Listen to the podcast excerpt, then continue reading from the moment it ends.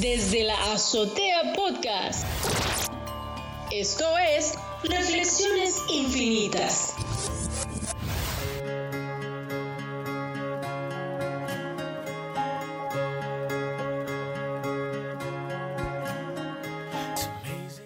Bienvenidos a una reflexión otra vez aquí en Reflexiones Infinitas.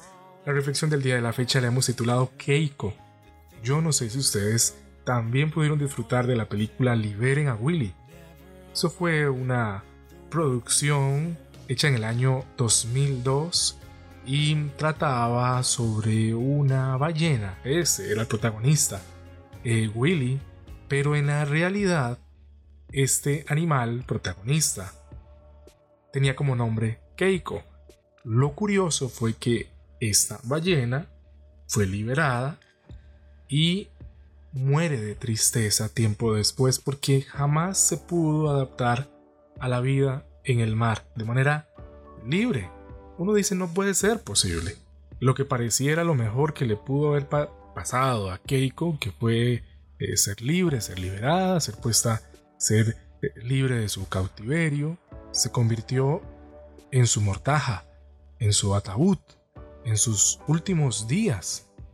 Qué extraño, pero bueno, la tristeza impactó la vida de este ser vivo y terminó acabando con él. Dicen los científicos que la sustancia química que se encarga de provocar estados de tristeza profundos eh, en, en el ser humano, por ejemplo, es la noradrenalina y que, bueno, bajos niveles de ella pueden provocar falta de atención, escasa capacidad de concentración y, bueno, está bien, sí, depresión, este mal, ¿verdad?, que aqueja tantas personas alrededor del mundo. Otros estudios han comentado que y han revelado que la tristeza dura hasta 240 veces más que otros sentimientos, como por ejemplo la vergüenza o la sorpresa, el enojo o el aburrimiento. Ya que a veces es difícil de sacar esa tristeza provocada por X o Y razón.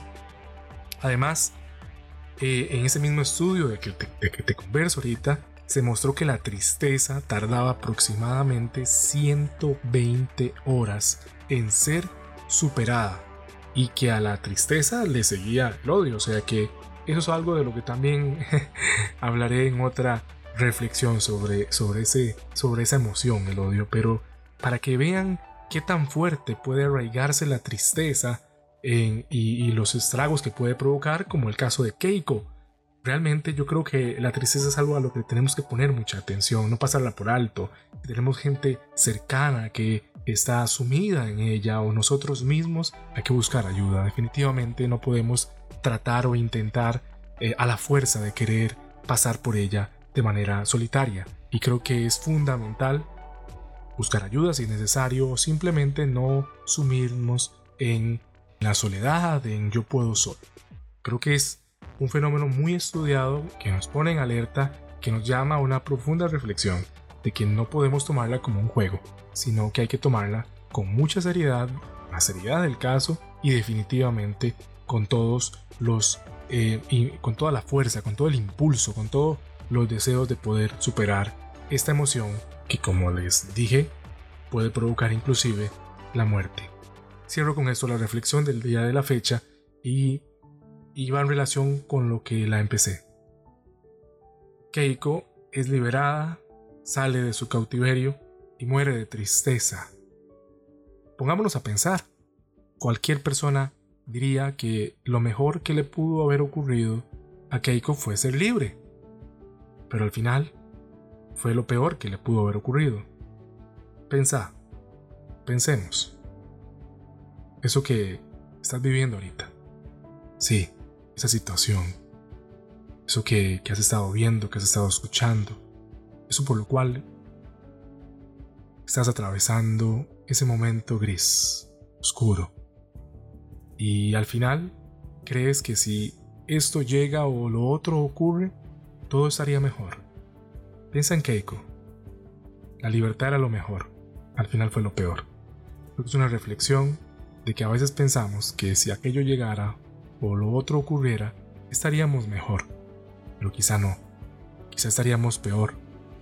Quizá ni siquiera estaríamos. Creo que hay que vivir el día a día, un día a la vez. Basta el día su propio afán.